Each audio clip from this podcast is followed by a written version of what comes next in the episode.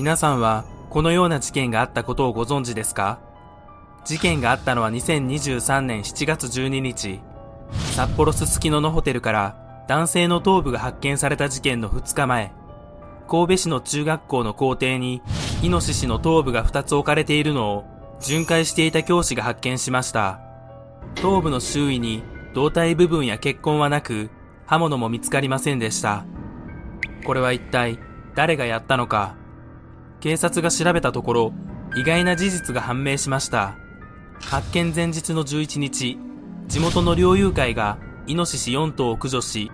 切断して地中に埋めたものの、その人物は高齢であったため、深く穴を掘れませんでした。